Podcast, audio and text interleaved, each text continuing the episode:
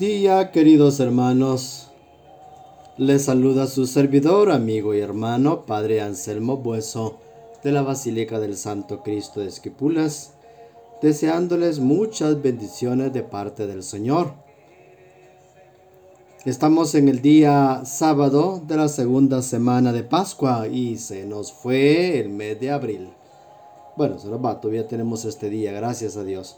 Pero le damos gracias a Dios porque un mes más nos ha permitido vivir, nos ha permitido compartir, nos ha permitido escuchar su palabra y ojalá que Él nos dé las gracias necesarias para vivir el Santo Evangelio.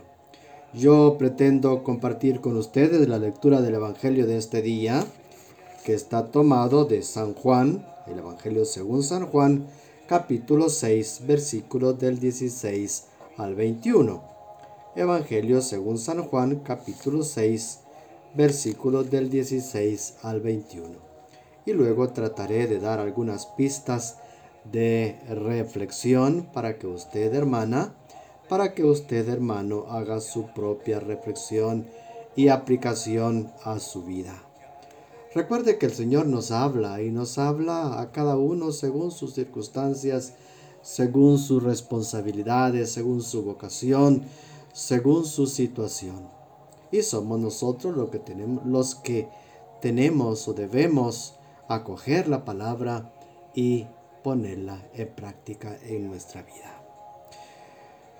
Padre Santo, misericordioso y bueno, tú estás siempre con nosotros y nos has dado a tu Hijo Jesús para que nos acompañe en cada momento de nuestra existencia especialmente en los momentos de dificultad, en los momentos de miedo, cuando no queremos responsabilizarnos, cuando no queremos tomar algún cargo o alguna tarea, especialmente en la iglesia o en la sociedad. Que tu presencia, Señor, y tu gracia nos acompañe siempre para que no tengamos miedo. Que tu Espíritu también nos guíe en la, en la lectura y reflexión del Santo Evangelio que podamos aplicarlo a nuestra vida. Te lo pedimos a ti que vives y reinas por los siglos de los siglos. Amén. Del Santo Evangelio según San Juan.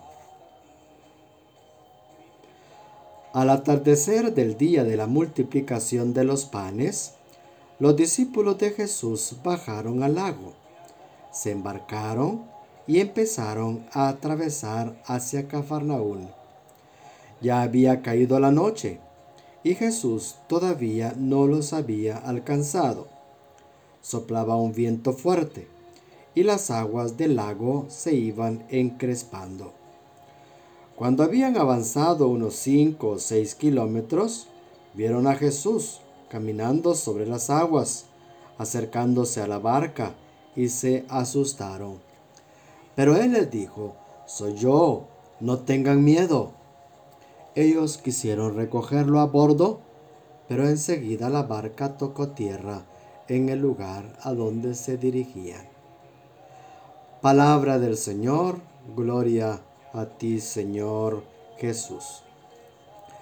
Hermanos, es eh, bien notoria la intención del evangelista de unir la historia que él nos narra hoy, este encuentro con Jesús, con la multiplicación de los panes.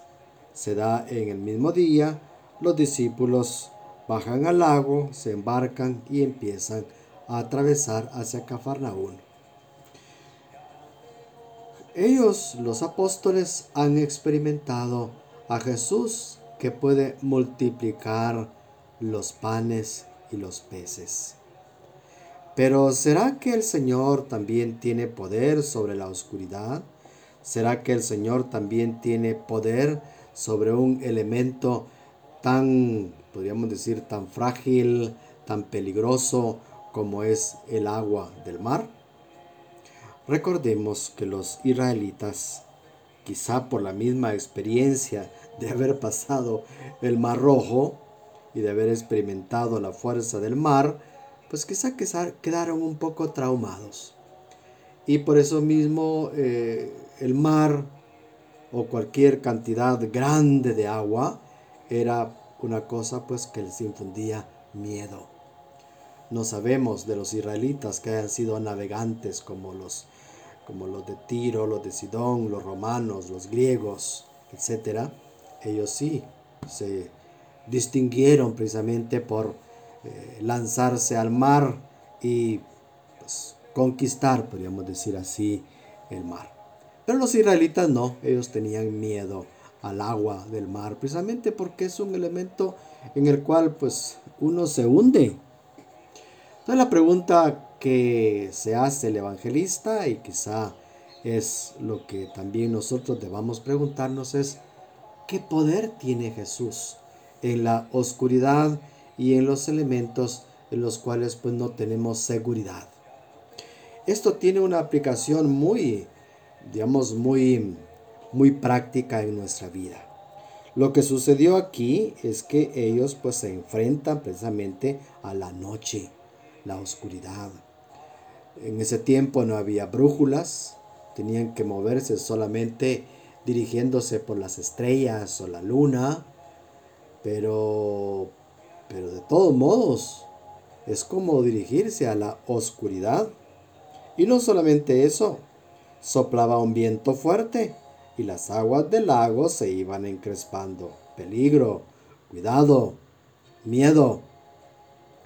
Jesús no los había alcanzado todavía.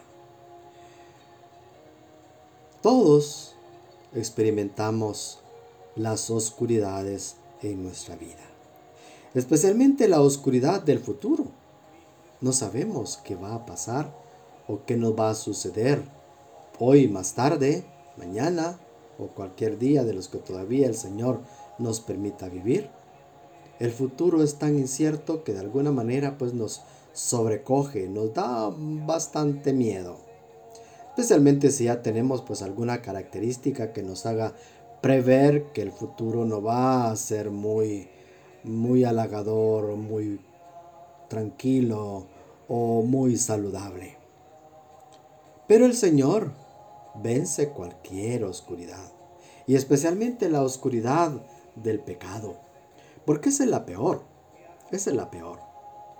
Vivir en el pecado es vivir en la oscuridad, no dejarse alumbrar por la luz de Cristo.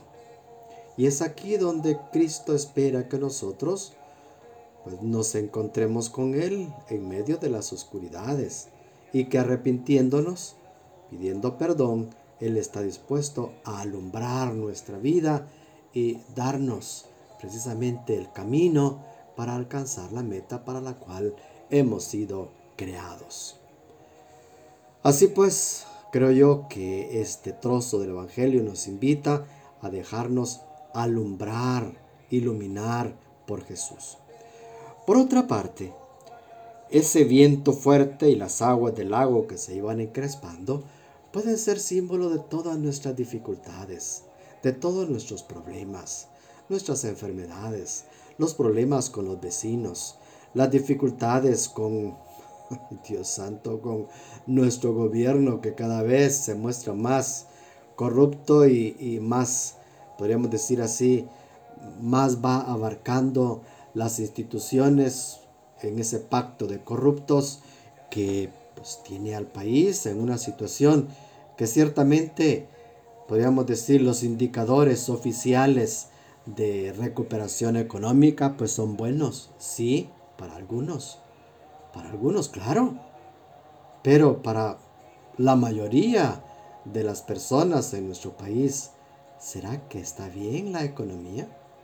Con tantos niños que mueren de hambre, con hospitales sin medicina, con carreteras que tienen pues eh, grandes baches que ya parecen como que si allí pues se pudiera sembrar la milpa, bueno, no sé, esos indicadores de una eficiencia comercial, pues los pongo mucho en duda.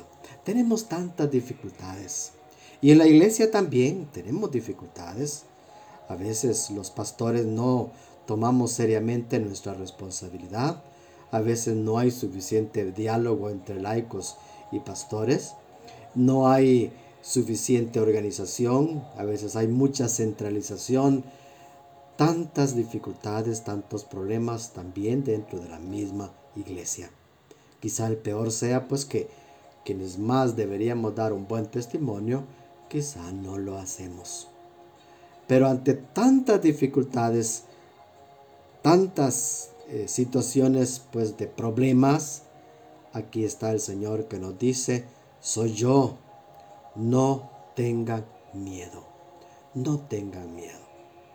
Miedo a ese futuro que es incierto, miedo a esa enfermedad que parece ir avanzando sin detenerse a pesar de la medicina y los esfuerzos que hacen los médicos, miedo a una vejez que va llegando sin detenerse, miedo a ese paso de tiempo que, que, parece como que nos va dejando atrás y como que no logramos hacer lo que quisiéramos hacer y como que se quedan tantas cosas atrás que ya no las vamos a poder hacer, etcétera, etcétera.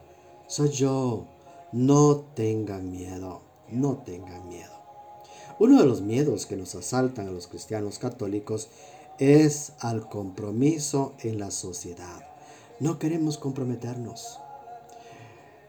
En parte razón porque la situación pues no está tan agradable que digamos. Cualquiera que pueda alzar la voz y denunciar ciertas anomalías en el gobierno de alguna manera puede ser acallado o con un tiro en la cabeza o con un juicio premeditado en el sentido pues de ya arreglado para condenarlo de cualquier manera, hay dificultades. Pero aquí es donde tenemos que correr el riesgo también. Soy yo, no tengan miedo. Otro miedo es al compromiso dentro de la misma iglesia. Como que no queremos comprometernos a que este reino de Dios avance, a que el, el Evangelio vaya cundiendo por todas partes, como hizo la primera comunidad cristiana. Si te piden ser catequista, no tengas miedo, ahí está Jesús contigo. Si te piden cualquier servicio, no tengas miedo, ahí está el Señor contigo. Soy yo, no tengan miedo. Y al decir soy yo, Jesús hace alusión precisamente a aquella aparición de Dios a Moisés, en donde le dice, yo soy, te envía, yo soy. Jesús pues se presenta como el Dios que domina la oscuridad, que domina las dificultades, que domina hasta los elementos más difíciles en nuestra existencia. No tengamos miedo. Que Dios les bendiga en el nombre del Padre, del Hijo y del Espíritu Santo. Amén.